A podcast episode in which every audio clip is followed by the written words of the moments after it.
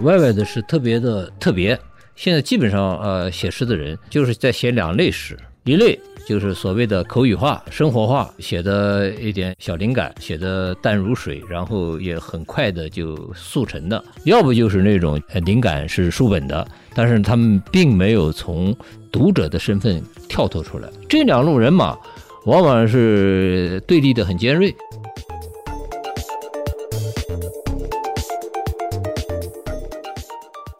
南京的圈子肯定是从老安回南京开始。八十年代那个圈子呢，可能带一点那个全国范围的那个大串联的那种感觉。然后真正相对固定起来了，应该是在九十年代初期吧，因为那几个人都到南京了。当时有一句话：如果我的写作是写作，你的就不是；如果你的写作是写作，我的就不是。但这个话今天讲，似乎好像都已经无从谈起了，因为很多东西都打散了、揉碎了，全部都和在一起。以前那种针锋相对的那种感觉非常好。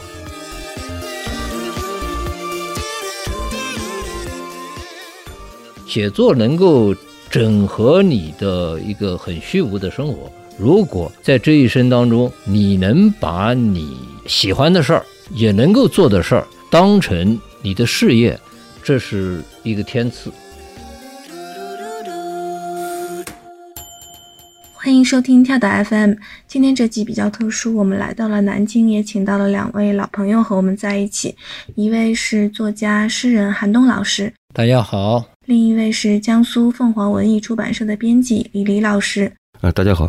我们想从一本最近出版的诗集开始聊，顺带着也聊一聊活跃在南京的作家圈子和南京作家往事，讲一讲大家平时是一种什么样的状态。这本诗集的名字叫做《我将成为明月的椅子》，作者是外外。他出生于一九六七年，逝于二零一七年。这是一位隐居在都市中的诗人。他的主业是国税局的网络管理员，同时还兼有多种身份。他做过十年的电台 DJ，负责主持介绍摇滚乐的音乐乐节目《摇滚殿堂》《新音乐天书》等等。他在节目里推荐过很多乐队的音乐，同时自己也组建过乐队。他的整个的一个状态呢，想要在这个回避那种，因为他的家庭出身其实很好，单位也很好，但那种好容易把他拖向另外一个极端，拖向一个就是我们都很常见的那种，在职场上面或者在某个场合就是人五人六的那种，然后想着怎么越来越好的那种状态，然后同时还有一堆家里面的琐事，他始终是和这些事情一直在抗拒。不管是做音乐，他的时间其实可以按十年来分，自己搞乐队是十年，做电台是十年。中途也在电视台做过主持人，那个不太成功。然后在那个学校上课当老师是十年，后面正在开启的，但是没有没有实现了。其实他也想拍电影，就这么几个十年。所有这些事情其实都是和刚才另外一种彻底的、完全的和那种世俗的生活、那种世俗的成就，其实是做一个对抗。哪怕这个对抗，其实一个呢，就是他跟他父亲可能很小就有冲突，对抗的这个种子啊，就很早就埋下来了。另外一个呢，过程中很多，我觉得是有很多很激烈、很甚至很残酷的地方，只是我们不太知道。比如说他的这种状态，他越是在外面飘的越愉快，作为家里面人，可能就觉得还是稍微有点就是不好把握嘛。嗯。这个其实南京的摇滚乐圈子和诗歌圈子之间的关系是什么样子的？摇滚乐圈子，我个人都觉得是非常棒的，都是那种少年嘛。虽然他们他们也有功利心，也想成名成家，也想挣钱，但是他的这个状态啊、形式都是很蓬勃的嘛。嗯，至于诗歌圈，诗歌圈其实也可以分很多种，比如说我以前在一个群里面。都是一般那种就是助学体系的，包括一些政府官员，然后呢就写一点诗歌，往了那个群里面发。然后我有一天喝多了，我就在那上面发了一段话，我说你们发来发去。其他人也不会看，你们自己难道就不知道吗？后来想撤已经来不及了嘛，然后就干脆退群了，就就类似这种，就是你只有这样嘛，嗯，但其实也不会有什么人看到。就诗歌这个概念其实就比较大，它承载的这个每个人跟他那个之间的关系。外外他有推荐七八点的他们的那个歌曲，就说他们的词写的很好。七八点这个乐队基本上是 Y Y 非常欣赏，而且从他们最初搭建乐队连名称都没有的时候，啊，外外就在那个电台里面给他放过他们那个小样，嗯嗯，当时他们几个还是高中生，叛逆少年，嗯，就外外对这些事情，嗯，某种意义上是不遗余力的，呃，这个既有他的那种喜好，另外还有本身就感觉很亲切嘛。嗯，诗歌这个东西它不能成为一个职业，我认为跟写书、写小说是不一样的，职业和专业是有区别的。但是我觉得外外已经非常专业了，但是比如说他每天坐在那儿写诗。呃，诗歌这种东西是不可能的，所以我比如说我要弄点其他事儿来做，我是职业是写小说，业余是写诗，但是不意味着不专业。你看很多那个诗人，他会有有一些负担，一个是在诗歌这个载体，你就会发现他们要给自己建造纪念碑，或者这个诗越写越庞大。因为它整个它的存在那一堆东西怎么塞到这个管道里去，塞到这个方式和形式里去，或者他们会啊写很多的散文、随笔，或者围绕着这件事儿来做很多日常性的工作。你是仅仅你是写诗，你每天你坐下来就写，这个不太可能。所以我觉得外外的诗真的是非常之好，它是一个我惊讶于就是它就是一个专业性，它。的诗肯定和他的这个音乐生活是有关的，他的那种灵感的来源，包括他的节奏感，他都不太一样。嗯，贝贝写过很多小说，呃，往往是写了个开头就没有了。嗯，这个跟他的那个日常的时间分配是比较对应的，他不大可能。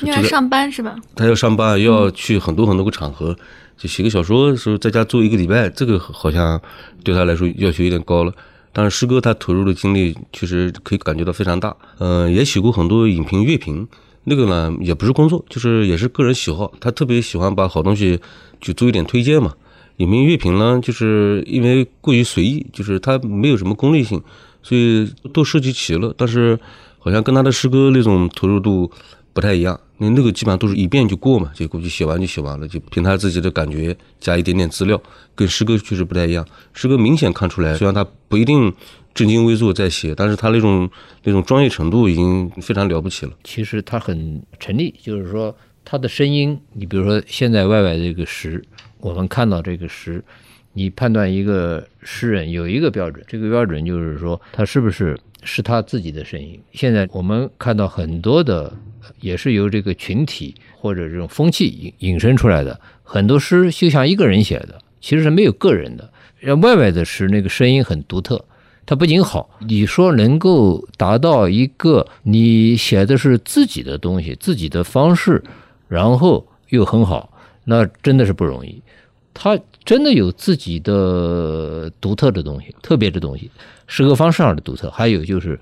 它的源泉。那么这个源泉就是他很多，你看写这个乐队的啊，写看的电影的，这个是他的一个源泉。那没有人这么大张旗鼓的去写这个。我们知道会有很多，像当年王家兴写致赫尔德德林，致什么，那是一个文史上的一些，他是从一些这种更年轻的、更有活力的，或者说是这个方面去汲取灵感。至少在中国诗人当中。没有这样大张旗鼓的。嗯，韩老师说外外的诗写的非常好，那是有一个对比的一个参照的系谱系吗？就是比如说，你觉得当代的诗跟外外的诗比，是外外的诗是要更好的？因为我所看重的就是这种呃独特性啊，外外的是特别的特别。因为现在你比如说，现在基本上呃写诗的人呃就是在写两类诗。哪两类啊？啊，一类就是所谓的口语化，呃，生活化，就写的一点小小灵感，写的淡如水，然后也很快的就速成的。这个里头有非常有意义的东西，不是说这个方式不好，而是说，呃，任何一种方式都会有一个庞大的，就像那个金字塔一样，一个庞大的基座。很多人在写，但是实际上，你你深得其精髓的你并不多。这是一大类。要不就是那种，就是说他的灵感是书本的，是这个是读了很多书，就像我刚才讲的致赫尔德林啊，致什么，他们那种精神谱系是来自于完全那个，但是他们并没有从一个读者的身份跳脱出来，这是一一大路，这两路人马往往是对立的很尖锐，就是当年我们那个争论，也就是一个叫做呃，民间立场和知识分子，这个九十年代的时候啊，九十年代的这个东西，现在其实已经延伸到今天的中国当代诗歌。其实这两种从写法上讲是这样的，那就是说这个隔阂应该打破。所谓知识分子诗人，你比如说，我就很喜欢那个西川，我这一点喜欢，那么就会在我们这个民间写作这圈子，大家都不不买账的。那也有一些伪诗人啊，这个伪诗人我就不点名了啊，名气那么大，但是我是认作品的。那么在另外一路呃写法上也有顶尖的高手啊，你比如说像那个大家不太清楚的，像那个周亚平，周亚平的诗我就觉得写的非常好，是这一路。但是他们的立场都是比较极端的，所以就是有没有自己的声音，不管你哪种方式写，你自成系统和自己的这个人性、自己的这种所有存在。你能结合起来，找到自己的一种方式，这真的是一件不太容易的事儿。但是这一点是最重要的。我认为 Y Y 的诗就是达到了这个地步，这个地步就是我说它好，就是这个地步，不是说它是哪一种类型的好，而是说他的诗有不可琢磨的地方，有他自己很隐秘的，只有自己了解的一个通道，一种表达方式。真的，你读 Y Y 的诗，读了第一句，你不知道他第二句会他会写什么。呃，这个感觉很强烈。另外，他和他的整个的这种青春般的存在、文艺般的存在，他是特别符合的。回头一想，很诚实的在在写自己的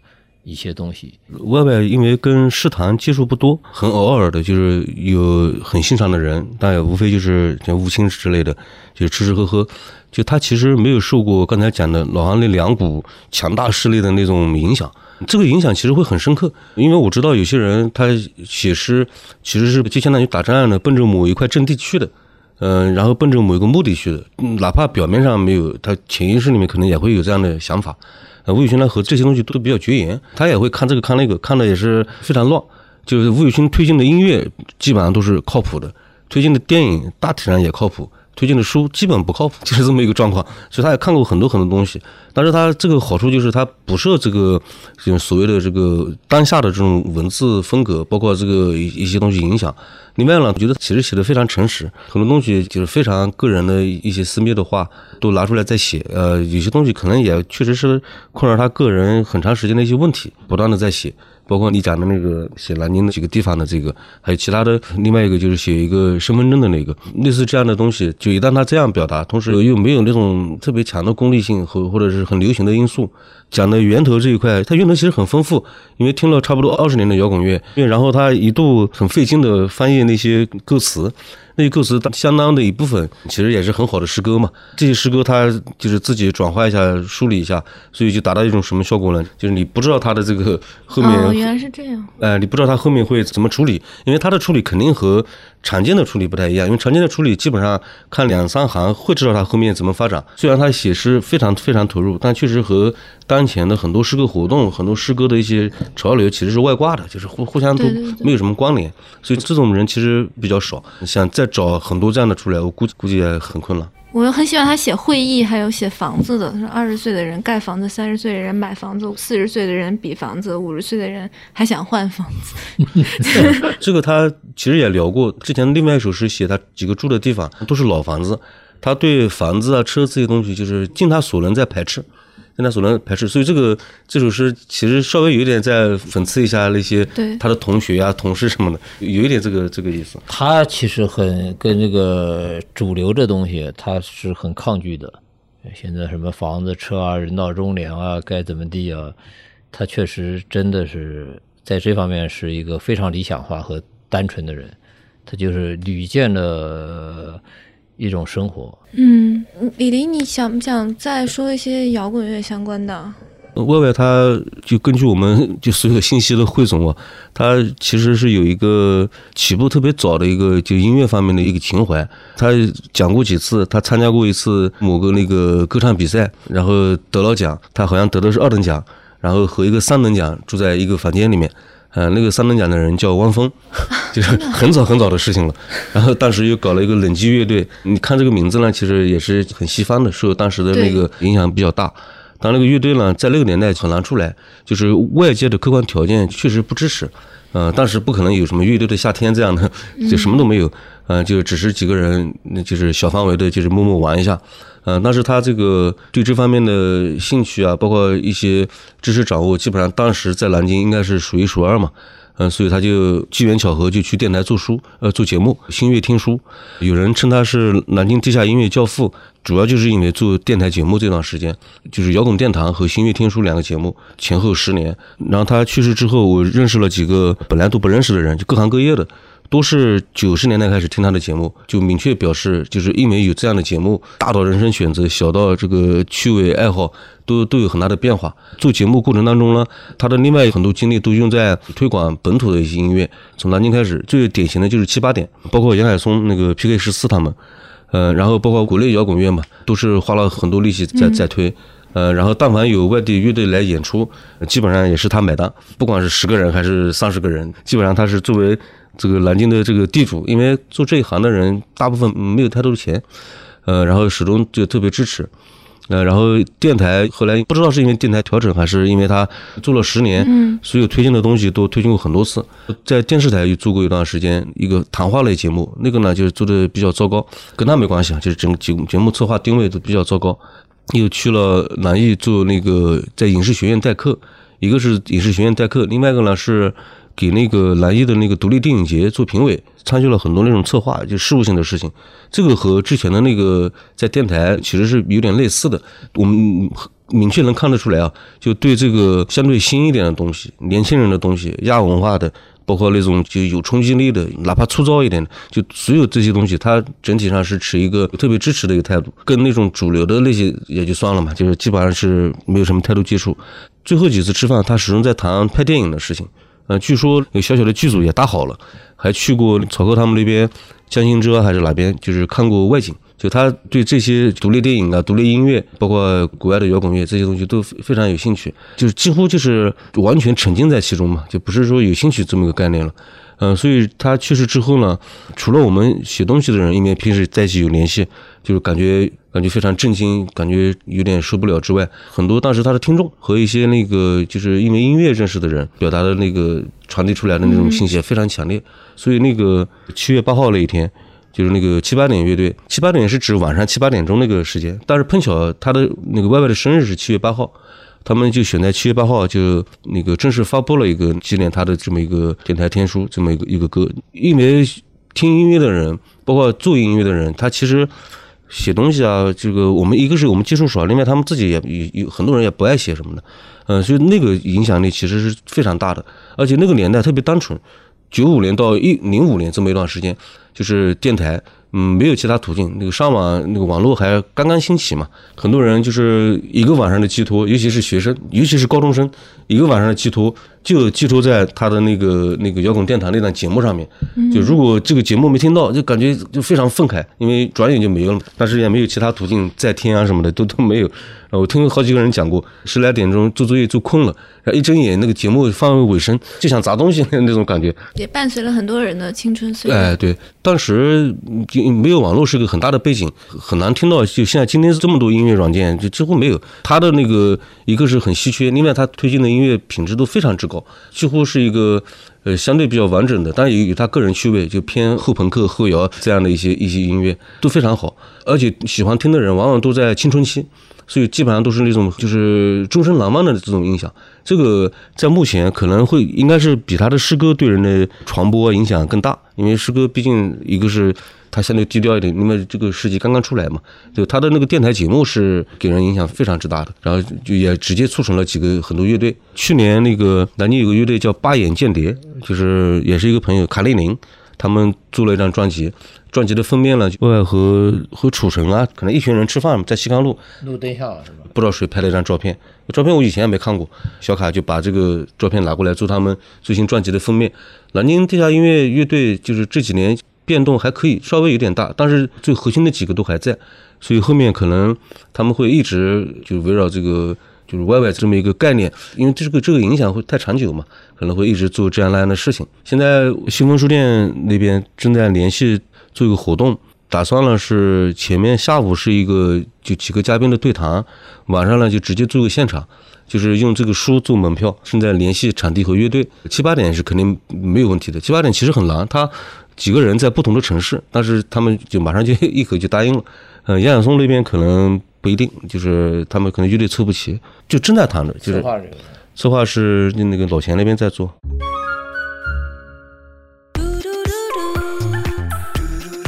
跳岛 FM 的岛民大家好，很高兴告诉大家，跳岛 FM 有听众群了。入群方式是添加跳岛 FM 助手微信号 tdfmzs 进群，也就是跳岛 FM 助手的拼音首字母。欢迎来岛上和我们交流。诗人外外的诗叫做《我将成为明月的椅子》，然后这本书的出版的情况也是跟两位都有一些关系。外外去世之后呢，大概两三天时间，一些诗歌的公号都在做他的一些试选，作为一个纪念。然后呢，韩东老师就重新仔细看了一下外外的诗歌，然后呢，觉得有一个很重要的一个责任，就是要把他的诗歌相当于再发现。就是呃，当时我记得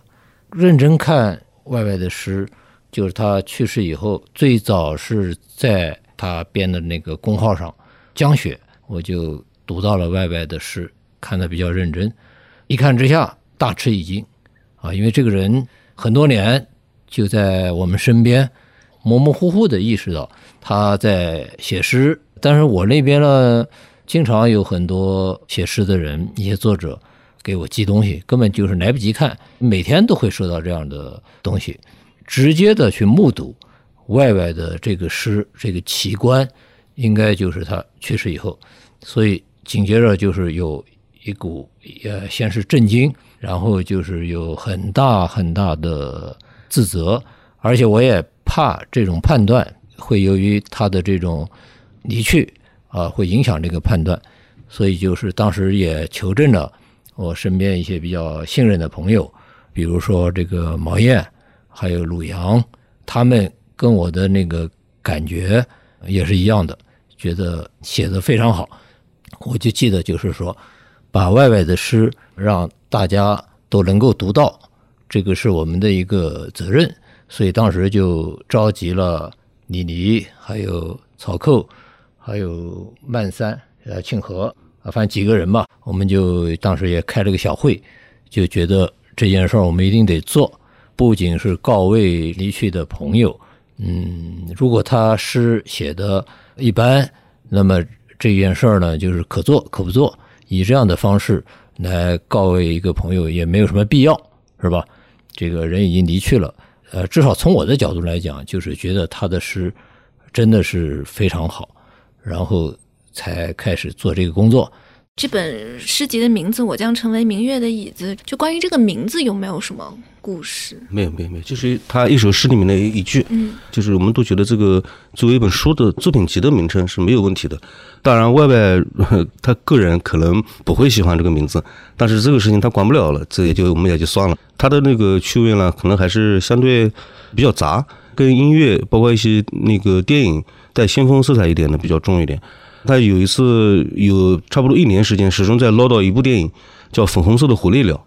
啊。然后我们都看了这个电影啊，那个画面就是非常惨不忍睹的，就是那个趣味极其恶劣，看得很承受不住，就是属于那种对小资产阶级狠狠的一剂猛药那种，就他就看得很来劲。嗯，所以这个书名作为责任编辑角度扫了一眼，就觉得没有大的问题，就这个事情就过去了。他零八年自己出的诗集叫做《动》，动，嗯，是什么意思？吴雨欣的这个底色呢，就外外原名吴雨吴雨欣，他的底色，他的整个所有方方面面的东西是和音乐联系在一起的。早年自己做乐队，然后后来电台做节目。这个洞呢，取的意思呢，应该就是一个防空洞，南京脑科医院旁边，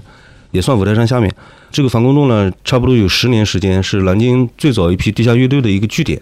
呃，因为租金便宜，而且在里面排练，就是无论你怎么折腾，外面都不知道，隔音效果特别好。然后呢，有相当长的时间，外边呢是去的次数极其频繁。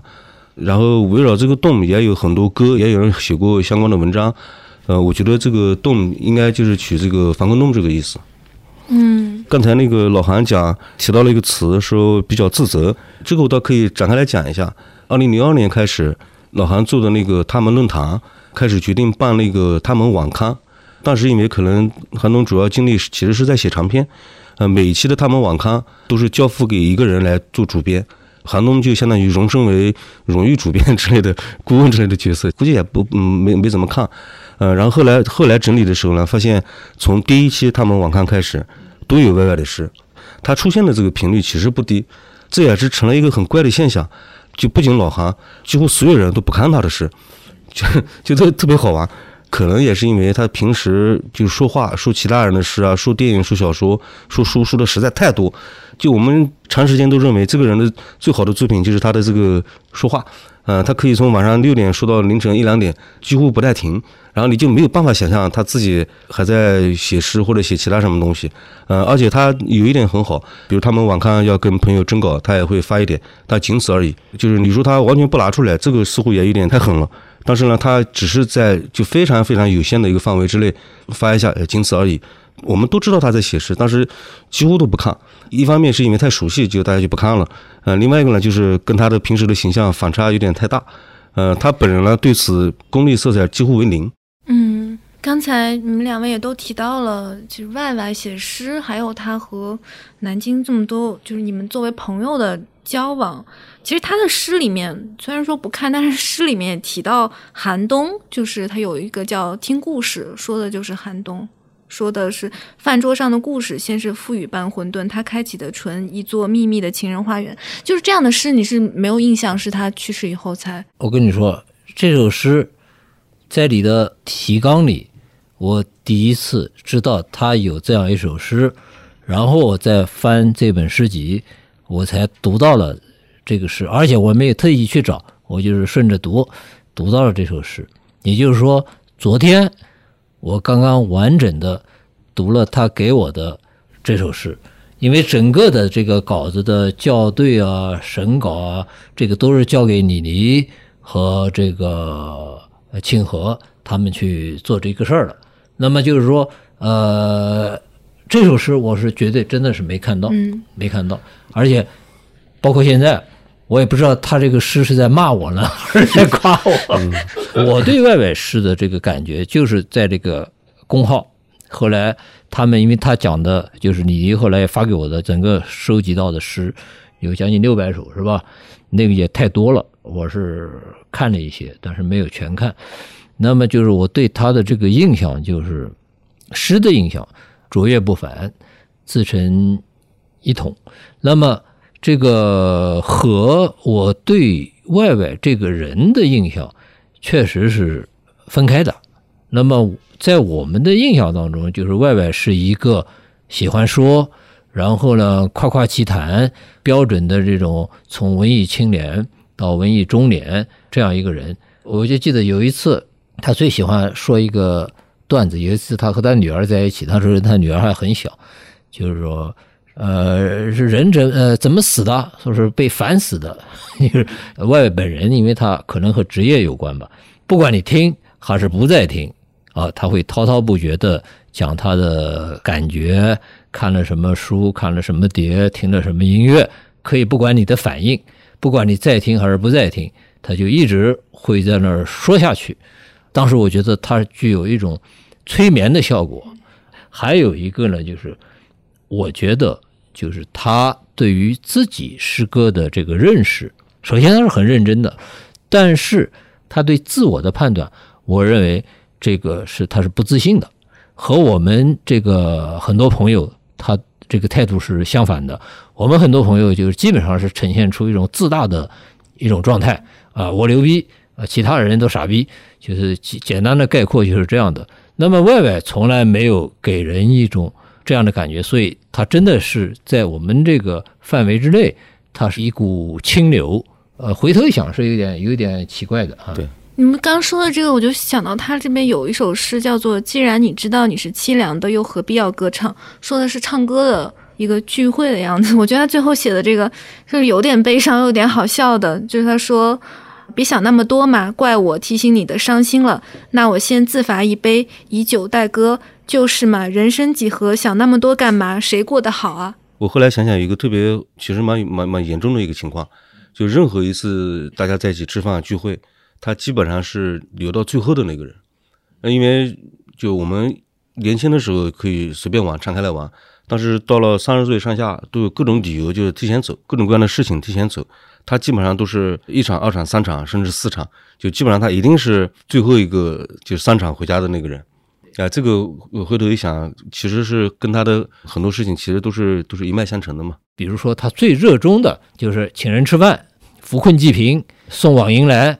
然后呢，过这种文艺的生活，享受啊音乐、诗歌、文学。但是，呃，就是所谓的带引号的那种恶习，比如说打牌。这个酗酒，他真的没有，所以这个人有一点，回头一想是有点有点奇怪的啊。他对这没兴趣，他就聊聊聊文学，聊艺术。这个，所以大家感觉到他是一个很正面的、善良的力量。就他的，我们最早认识 Y Y 的时候呢，其实带着很多的羡慕，觉得他有钱啊，又是公务员身份，然后呢又是有时间。然后某种意义上就是为所欲为的，就至至少在这个文艺范畴之内啊，日子呢过得比较纯粹啊。然后有一次还提到，我说我做家务做的累死了，就是很很早的时候，他说：“哎呀，我们我都请保姆嘛。”然后就特别让人羡慕。但是这个所有的这个就是表面上花花哨哨的很多事情之后，嗯，他有几个事情体现出来的，觉得确实是跟这首诗里面写的有一点接近，就是他。就真正意义上特别能说话的人，可能不多。所以这个诗歌，我有一次突然就觉得，这个他在一首或者几首诗上面来来回回、涂涂改改的，可能某种意义上就是也是在在说话。就那个诗歌成了一个就家人啊，或者是亲人那种角色。每天晚上就是很晚的时候，就就想象那个画面嘛，就是一群人玩玩玩，从从六七点一直到凌晨一两点，然后最后一散场，他又回去，回去之后。那个诗歌，我觉得大部分是在这个时候开始写吧，就可能改改弄弄，还是就觉得意犹未尽，或者是就是没有一种就真正意义上的所谓的满足或者寄托。嗯，刚才海东老师说到说，外外是典型的文艺青年式的活法，直到他变成了文艺中年，但是他的诗暴露了一切。文艺青年是什么样的？他就是享受这个，一个他不自信。我认为他不自信。第二个，他是特别享受这种生活的，这个反差是非常大的。其实他是一个很成熟的呃诗人，你读到他的文本，但是回过头来你再看他的东西的话，你又觉得跟他的生活又是相应的，知道这这很奇怪。我是准备要写一个中篇的，就是以外外为原型，这个中篇的名字我也想好了，就叫《伪装者》。啊，我认为他是一个，不管是自觉或者不自觉的，他是一个伪装者。他明明结了婚，有婚姻，有一个女儿，但是他给人的形象，呃，完全就是一个快乐的、无忧的单身贵族，到处这个转悠，有的是时间，肯定他是不安于这种家庭生活，甚至不安于中年。我认为他是在五十岁那年离世的，你就是很难想象外外啊。他作为一个中年人活在这个世界上，你更不用说是一个老年人。所以后来有很多年我们没有见面，我再看他那个后面的那个照片，我吓一跳，就是完全就是脱相了，那么苍老，他肯定对自己的这个形象是特别不满意的。曹克以前和外外聊过，就是人到中年什么的，那个外外的态度就是非常激烈。绝对不允许自己落到中年人的这个泥潭里面。事实上呢，也确实这么做的。而且这个呢，还不是突发奇想，因为就是音乐圈里面，尤其是搞那个带朋克一点的，他们当时有一个说法，因为太多的就是名人死在二十九岁，呃，什么科特·科本了，那个什么巴克利啊，还有反正好多人，我也说不上来，他们都认为三十岁之后的日子是赚到的。就搞音乐的人，就是互相勉励嘛，就是意思就是要潇洒一点。包括他这个最后的那个方式，回想一下，其实以前也说过，嗯，他没有说的那么具体，但是他说过，就是老子即使要离开了，也要吓你们一跳。但是他人其实很好的，这个他没有任何伤害性，就所有的细节其实都安排好了。朋克嘛，就一定要给你们一个震惊，这些事情其实都能圆得上。嗯，都都能现在想是觉得能圆圆得上，哎，但当时你不大可能能知道。他是一个反差很大，是一个谜。大家相处当中，你能感觉到他是一个很照顾别人、很和平的人，他不是一个激烈的人。我第一次见到他、认识他，是在应该是两千年左右，就那时候我在编那个《芙蓉》，然后萧远来南京，然后当时圈子还存在，大家一些朋友坐在一起。那么萧远呢，就是也不知道深浅，然后这个圈子不发这种大家很自大是吧？当时火药味很浓的，因为萧远也是一个湖南人，然后说起那个谢德庆，结果就被这个这个圈子的人给灭掉了。我事先还打了招呼，我说这个萧远，我现在在他那儿打工，呃，是我的衣食父母，你们要善待。结果大家还是憋不住。啊，因为校园说了一些，反正有些不懂装懂，或者是怎么的，结果就被那个圈子灭掉。是在那次聚会上碰到了呃吴雨欣，就是反差很大。我就记得那帮人走了以后，后来吴雨欣又去拿着我们宵夜，那么吴雨欣讲话的那个声调又是很柔的，是吧？那态度也是特别和蔼的。包括对我啊，对这个萧远啊，都是这样。哎，我觉得就是和刚刚经历的那一场这个搏杀 形成了很大的区别。因为他这个人本身也是也是很和平的，但是呢，他有这个一面，最大的就是他这个生活方式。你现在追究起来想，他现在生活方式，实际上啊，他的家庭他是完全不是这样一个生活方式，完全就是一个。正常社会，而且是知识分子家庭，或者是家里面有这种白领高管啊，那么就是出了他这么一个异类。而且我听他说过，当时我都难以想象，他说他和他父亲是很对立的，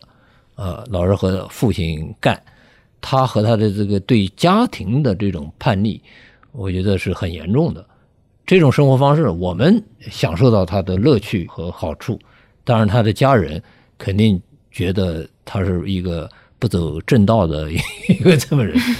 嗯，他跟他家人的这个和这个诗里面写的是不是一致啊？我很喜欢一首诗叫《我住过的地方》，里面也是，就是其实像一个他教出来的一个南京的履历一样，就是他在南京不停的搬家，就搬家的这个过程。他说，从一岁开始到上学，我住在成贤街，毕业后和父母一起。搬去了静香河路，房子比原来宽敞。只是我工作后经常夜不归宿，两个老人恨不能天天烧香，祈祷我别出什么事情。那肯定是这样，就是这个东大那一那一片嘛。对，人鬼不分，飘来飘去。其实呢，总这样飘来飘去也没什么意思。对对对对对对，给我们的感觉他就是一个一个飘来飘去的一个人。外外是也是南京人嘛，那他这个诗里面也是提到了南京的很多地点。那他也和很多南京的作家交往，就是你们觉得跟南京这个城市是不是有点什么关系，或者说？呃，我觉得好像他不太像南京人，不太像。我觉得跟他交往当中没有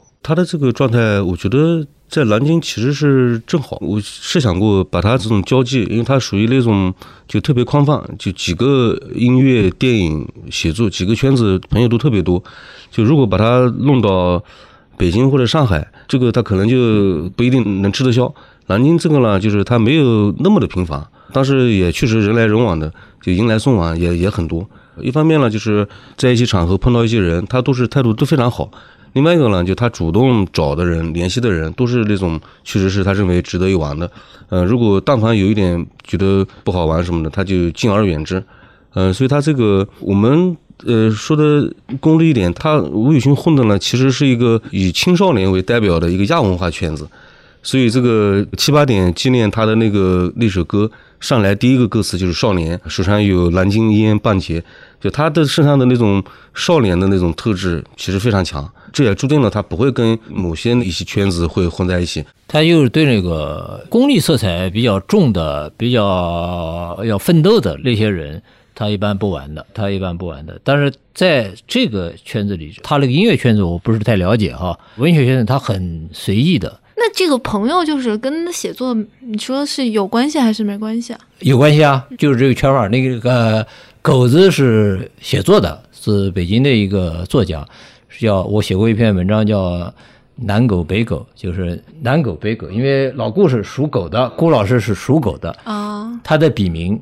叫狗子。这个狗老师是一点脾气都没有。狗老师，哎，他其实是个交际花，名人朋友无数。他是白白岩松的同学，现在他出了一本那个叫做《狗子的饭局》，全部是别人写他的文章，然后他把书卖掉，稿费就揣着自己生活用了。后来收到我一篇就是南狗北狗这个文章，后来我跟呃葛老师说，我说哎，我还有一篇文章，一个千字文，只是呢把你写的有点不堪，我说是化名，你要出第二本的时候。你就收进去，然后他跟我说：“说我我已经收进来了，已经把名字换过来。”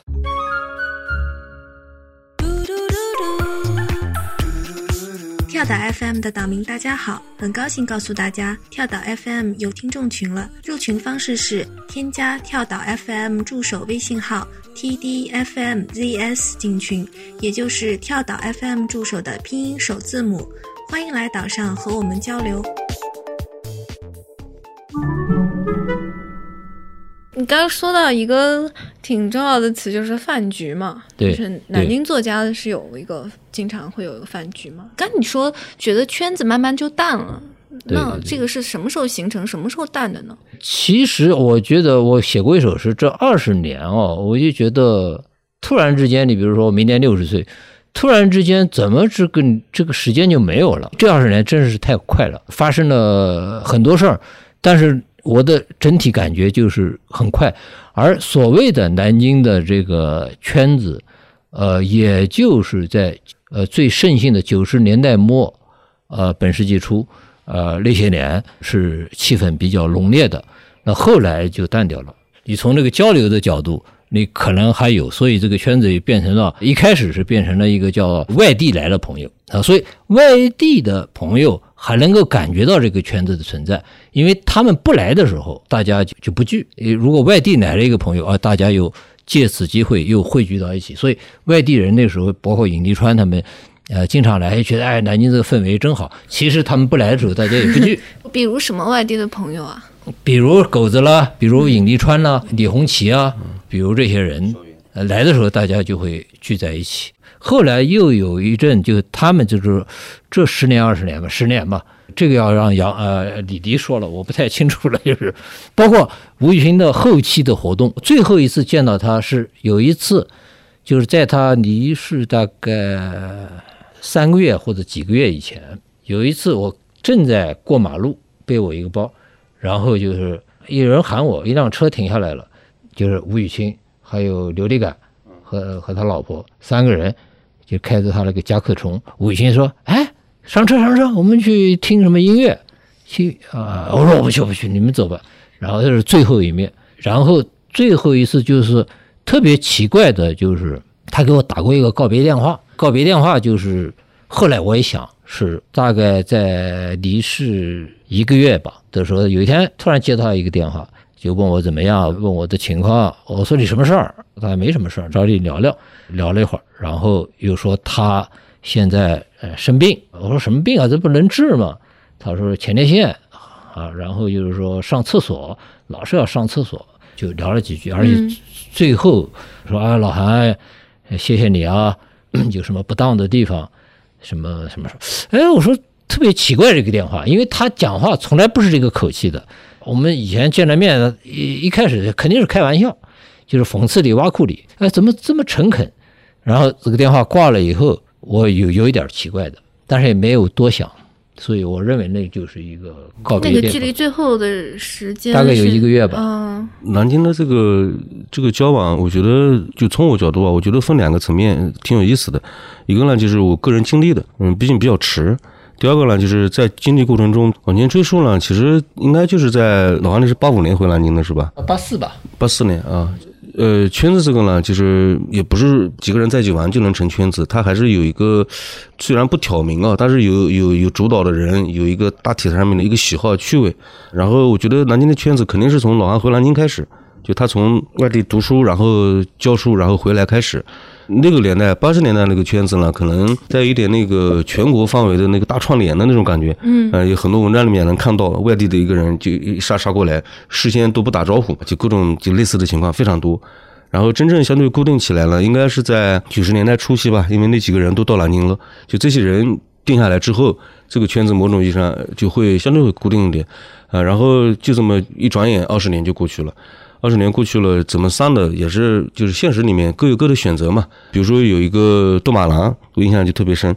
他本来也是一起写诗的，后来这个。成了南大的一个宣传院的一个院长，现在那个院长刚刚不做，但是我我没有办法想象一个宣传院的院长天天跟嗯写作的耗在一起，似乎也很难了，至少时间上面不太好安排，基本上就是零几年之后就开始散掉了。不仅我个人啊，包括我们这个相对年年轻的一点，都比较向往当年的那个圈子。当时有一句话，就是老韩讲过很多话，我觉得有一句话讲的非常狠：如果我的写作是写作，你的就不是；如果你的写作是写作，我的就不是。但这个话今天讲，似乎好像都已经无从谈起了，因为很多东西都打散了、揉碎了，全部都和在一起。尤其是跟官方关系都很好，就每个人跟官方关系都很好。以前那种针锋相对的那种感觉非常好，甚至我听到很多所谓的官方的人士也很羡慕当时的那种互相搞一把的那种状态。既然大家都是写东西嘛，还是要有一点针锋相对啊。但这个呢，其实是在一零年左右就前后吧，就是一点点就瓦解掉了各种情况。我个人是最早是主城嘛，我个人最早给主城投稿，主城说你这个稿子写的太差了。嗯，但是可以一起踢球，然后我们就一直一直。这有什么关系吗？他他就他听满世界找人踢球，你知道吧？呃，就是就是问我你在你们在学校踢球吗？我说在学校踢啊，啊，然后就一头进。你是和赵赵志明一起踢球是吗？哎，对，跑来踢球，然后又有认识了赵志明，大概就这样一个逻辑，是不早也不迟，九八年吧。就是吴宇欣这一块，我觉得是一个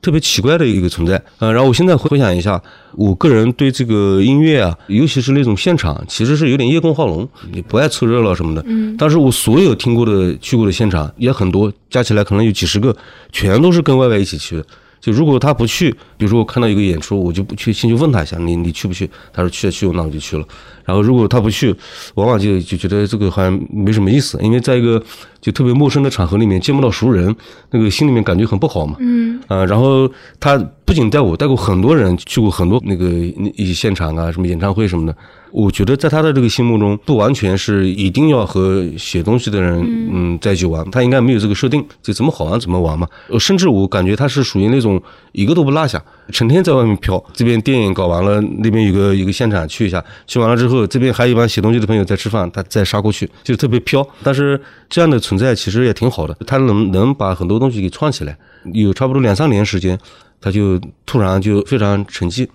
呃，在那个一七年，我见他最后一次见他，其实在三月份，然后再往前推，在两到三年之间内，就是吃过一次饭，呃，然后那次饭人很多，然后他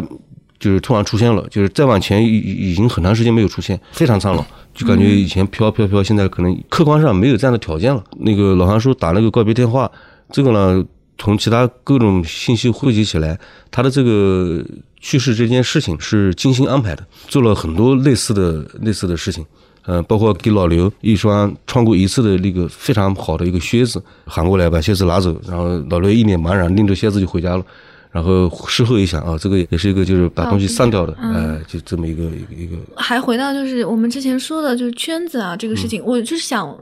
问一下韩东老师，你是不是觉得这个？它的兴起和八十年代的文学热有一些关系啊。有，我一直说北岛给我们的启示，这个启示不仅是一个文学诗歌方法上的一个叛逆精神上的，其实包括组团，包括办这个刊物，都是在我们的就我读大学那个年代，文学社团，因为那时候文学热。每个大学甚至每个中学，工厂遍地开花，然后大家都是聚在一起讨论文学，然后编一些油印刊物或者是什么的。我的那个圈子前面就是在山东大学有一个云帆诗社，这个里面也有很多曲折。大学毕业以后，我在西安待了两年，在西安我们搞了一个叫。老家，老家就是那很油印，很难看，出了几期。但是在那个年代认识的，你比如说我和于坚通信啊，和王莹通信啊，遇见了呃很多，就是在全国各地。然后到了八四年，我回南京，然后我们就和小海就是组织了，就是办了一个他们这样一个刊物。这个刊物的作者就是来自于我们知道的全国各地的呃于坚啊、叮当啊，这些都是第一批的这个他们的成员。后来所谓的新生力量，我当时开玩笑说叫做南大方面军和南工方面军。南大方面军就是由于小海进入了南大，所以小海的很多同学，包括海力宏，包括那个贺毅、贺李峰、李峰、呀刘立感，刘立感，呃一批人。然后南工这边呢，由于当时于小伟在南工，呃南宫这批就是吴成俊，就是朱文，呃那时候都是学生，这边也是学生，那边他们并不认识。我和于小伟，于小伟是第三期进入这个他们，当时这个情景都很像的。我在于小伟家里面碰到两个年轻人，其中的一个吴成俊，另一个就是朱文，然后后来大家就汇在一起了。像我们到了两千年，这个刊物没有了。两千年以后，我们办了一个网站，叫他们文学网。啊，他们文学网那时候这批人其实就更年轻的了，李妮、曹寇、张浩明，还有那个那个那个那个小平这些人，其实那时候我已经不编了，纸质的是我编的，包括那个他说的那个电子刊物网刊，那我就整个也没参与编了，只是这个网络的构架当时是参与了一下。那么其实像就是在精神的联系，我觉得一个我个人我是你比如说像今天他一直在举行这个纪念活动。然后像菲菲他们的虽然分裂过，但是分裂完了以后，他们的文学主张都比较靠近。那么实际上我是一直是避免这件事儿发生，避免文学主张靠近。呃，避免那个上面也讲了，就是我认为这个大家在一起生活上的朋友，然后呃互相确认写得好或者自然的影响，这是没问题的。但是如果说用一种呃，美学的标准，大家都这么写作，就是纯粹意义上的这种文学社团、文学流派，这个我肯定是反对的。你包括当时刘立感写诗，他写的完全不是这种口语化的诗，完全是很多人反对的一种很文化的那种诗。当时，呃，刘立刚问过我这个问题，我就跟他说：“我说你尽管写，你就写的越越不同越好。呃，到最后自然形成的。所以吴雨清。”进来的时候，就其实我们这个既有圈子，也没有圈子，就是很松散。也就是说，呃，基本上大家就是一个生活上的一个朋友。然后到了九十年代末，这个是在朱文的主导下搞了一下锻炼，那更不是，那那就是全国各地的有一些人是被迫的，呃，参加的。大概我觉得南京这个氛围就是这样的。老韩这一点其实特别让人佩服，这个比较清醒。因为在同时在甚至到今天，他都有什么样的一个问题呢？就是在某一个不大不小的地方，有一个就是似是而非的一个一个说法，一个流派。但是里面的人，一个是非常固定，固定到什么程度呢？就是连那个那个座次都是固定的，就是非常清楚。我看过很多，我觉得这个就稍微有一点有点可怕。虽然这个它一个大的框架是在民间，但是你的这个做法。和这个政府啊官方开会的那个排席卡、排排座位是完全一致的，呃，甚至包括有很多，尤其是那个两千年以前网络出现之前，有很多的杂民康，民康这个东西本身其实也起了巨大的作用嘛，但是有相当一部分民刊，它以印出来，然后同时被那个正规的刊物选用多少为荣，哎，那这个就有点很绕圈子了。那你不如直接跟跟那个混好了，其实也本质上也也不至于什么麻烦的事情，非要在这个中间架设一个这个一个说法，一个那种姿态，这个就特别没意思。包括那个杨林那边，其实私下也讨论过，老韩讲的刚才讲了一个美学标准这个词，他的那个一批玩的人，或许他们都。当事人觉得各有各的区别，但是外人看来真的完全一样。就你把姓名去掉，基本上是三五十号人写的，你能区分出三五个人出来，可能就就非常不容易了。呃，所以这个也是，确实是这个老韩这边极力避免避免。就是这个圈子，其实南京真的是比较比较松散。然后你看，我是见李黎和那个赵志明是在鼓楼公园那个楼上。是吧？哎，对对对对，是吧？鼓楼公园那个楼上，九九九九八九九年嘛，呃，建的，就是包括外外进来都是一个自然的一个状态。然后他呢，比如说呃，音乐他带你看了几十场演出，但实际上就是说，我也被他拉了看了一些，但是就是实际上我是我是不不怕这个东西的，就是我对这些人有兴趣，你知道吧？刚才说的这个也是和《吴安言》里面有一段关于文学小组的书写有点像，里面写韩东老师写的是喜欢文学小组那样的生活和情谊，但是早年的那种文学小组，或者是文学小组发展的早期，志同道合，心无杂念，不喜欢后来的山头，更不喜欢中心。嗯嗯嗯，就是你刚刚说的这个，就是和那个对，你像啊比如说曹克的小说的风格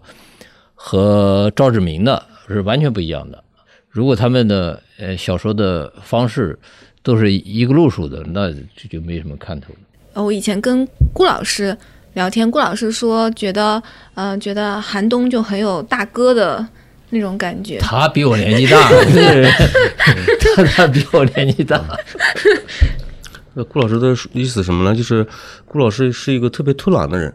即使朋友在一起玩，也要饭来张口、衣来伸手这种状态是最好的。不管是在本地搞活动，还是还是去外地，你你都得给他安排好。然后你让他张罗点张罗点事情，这个他他绝对把他把他推掉。工作上面就叫甩锅嘛，是吧？他当他不推掉的时候，那一定是喝多了。你喝多的时候，他开始就是忙这个忙那个。他平时是就不张罗这些事情。他是那个，因为我最早认识顾浅，所以我老跟他开玩笑，他是这种叫儿子型的情人，他要找妈，要找这个大姐，嗯，是不是？但是随着他的年纪看长的话，他不能找个老太太，所以他很尴尬，呃，是不是？这这个那个那个顾老师说老韩像大哥，这个呢就是什么意思呢？就几个人在一起，角色分工是肯定是要有分工的，就不能每个人都是顾老就五个顾老师在一起，那这个这这个很可怕。呃，肯定有人有人是负责当顾老师，呃有人负责把这些事情都张罗张罗，有人负责就是被欺负，有人负责欺负人。这个只要是几个人在一起，就哪怕是同事或者是嗯什么几个朋友圈都都会这样。呃，所以他顾老师有这样的印象。顾老师说不过我，他有一次，比如我们这种一次性抽烟的人，一次性打火机，他到处找不到，突然他看我从包里拿出来五六个打火机，他说：“你这个人，你看我打火机给你拿走了，你你这个人自私啊，这个呃鸡贼。”我说：“你看，我说郭老师，每次聚会结束的时候，你就赶紧走了，你什么都不管。我再看一看桌上有没有什么落下的东西。我说，所以我才有这么多打火机。但是就是顾前，顾前老师他的小说里面也有很多的酒局和牌局，还有一些大家意气相投的知识分子吧，或者作家在一起聊天，解决彼此生活的问题，还蛮有趣的这个部分。对啊，就是现在就是说，顾老师有一个问题，他就是写小说，他克服不了，他要写真事儿，所以他经常比如说写了一个小说，他就说：“哎，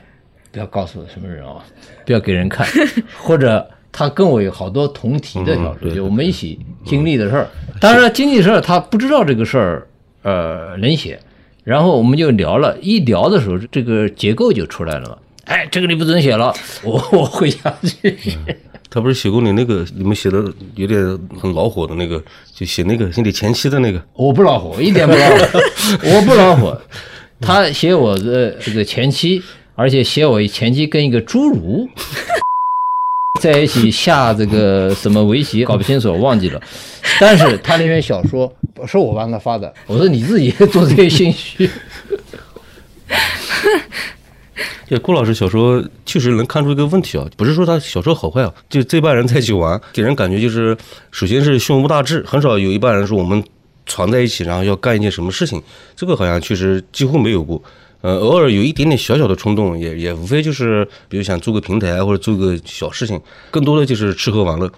呃，尤其是大概一四一五年左右，杨迪到南京来，然后这个吃喝玩乐都成负担了。因为他每天一睁眼，第一件事情就找人打牌，然后草客是没有问题的，无非稍微远了一点点。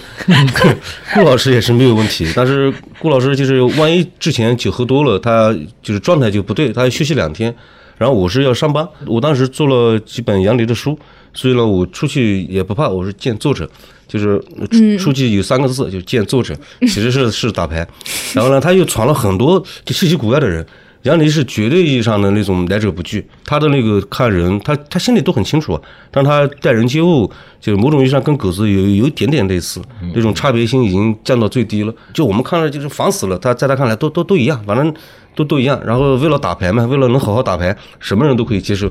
然后就那段时间，他成了一个小小的一个老韩，天天。在就是很刻苦的、很很有这个规律的在在写作哦。你你当时主要精力在拍电影，然后你就天天创创创创了各式各样的奇奇怪怪的人，呃，然后这个事情维持了其实很长时间，就一直到最近他可能身体也不允许了，然后然后就就这个感觉后面我在我在成都住过三个月，嗯，他们那个气氛，我两千两千年就橡皮文学网那个时候，对我在住过一百天，我的天呐，天天呼朋唤友。那跟南京就是有一比，而且南京人不打架的，就是没有闹闹酒疯的，他们那边动辄就就就就打起来了。啊，你说杨黎是开过夜总会的，嗯，杨黎就是这个人家传说是大哥大嘛，一一手一个猪脚爪，一手一个大哥大，是 说的杨黎的形象。那时候杨黎真的就像一个黑社会的，是呃老大，而且他是杨黎是。他一直穿那种就是很廉价的西服，就套一个很廉价的西服。然后有一次，那个雨间所说：“你看看你这个人，妈呀，写诗穿成什么样子了？”后来他他才开始不穿那种行头，你知道吗？嗯啊，然后他现在他反过头来，他见到了吉姆朗格，他他说：“你看看你怎么穿这个样子？” 嗯，呃，写作这件事对我来讲是一个什么概念？这个概念就是说，厄普代克有一句话。啊，我觉得说的挺好。他的意思大概早年读到的，就是说我就是一堆垃圾，我是一个写作的一个垃圾处理器，还是什么什么，这大概是一个概念。就是写作能够整合你的一个很虚无的生活，这是我相信的一件事。还有就是说，如果在这一生当中，你能把你的喜欢的事儿，也能够做的事儿，当成你的事业，我觉得。这是一个天赐啊，因为不是人人都都能做到的。因为很多人他是说，他生存挣钱养活自己，生存上班，他是一件事儿。另外，他有一个爱好，他真正喜欢的事儿是另外一件事儿啊。那么，在我这个地方，我就是说，这么多年就是努力要做到这一件事儿。就是把自己能做的事儿和能够理解的事儿、能把握的事儿、能喜欢的事儿和我的维持这个生计，这个把它当成一件事儿来做。那么我做到这一点，我觉得就非常好。但 扯远了。那节目的最后，也请两位老师为我们的听众各推荐一本书。要推荐歪歪的《我将成为明月的椅子》这本是肯定要推荐的，因为呢，虽然呼吁了。这么长时间，我还是希望大家不要从这个歪歪的生平啊，他死亡的方式啊，就像啊理解孩子那样的去理解这个，抛开了这个背景，呃，我认为这本诗集是一个非常独特的声音，在诗歌的标准上也是非常的高标的。我认为这是目前用汉语。写诗，汉语诗歌，它是一个一个特别的收获。我推荐一本呢，是叫《去海拉尔》，呃，作者呢叫王贤。这个作品呢是中信大方好几年前出的，当时出来小小的热闹一阵子，也就过去了。但是这本书就是非常值得看。这个作者呢有一个身份，就是一个特别资深的一个文学编辑，同时呢他的这个个人生活啊、个人经历。呃，也相对比较不平凡。那个小说里面体现出来的那种气质啊，那种感觉，一个是非常好，另外一个就是很罕见。最主要是什么呢？就是作者对他自己的小说有一点点像我们刚才聊这么长时间的，就是歪歪对他的诗歌一样。就是我会好好写，我会就是以我最大的努力去写。但是我跟外面的很多东西，因为他本身就是从事这个工作，我跟外面的一些什么所谓的潮流啊，所谓的这个热点，这个这些东西都不在眼里面，不在我的眼里面。所以他的那个作品里面是个中短篇小说集，相当一部分作品，相当一部分篇目都值得一看再看。在这里也顺便做一个提示，今天的片尾曲是由南京的乐队七八点提供的。这首歌叫做《电台天书是七八点》，乐队专门创作出来献给他们的朋友 Y Y 的，也欢迎大家去网易云音乐听这首歌的完整版。好，我们今天也聊了很多，然后关于外外的诗和南京作家往事的这一期就结束了，也谢谢两位老师的参与，谢谢谢谢大家，呃，谢谢大家，再见。再见。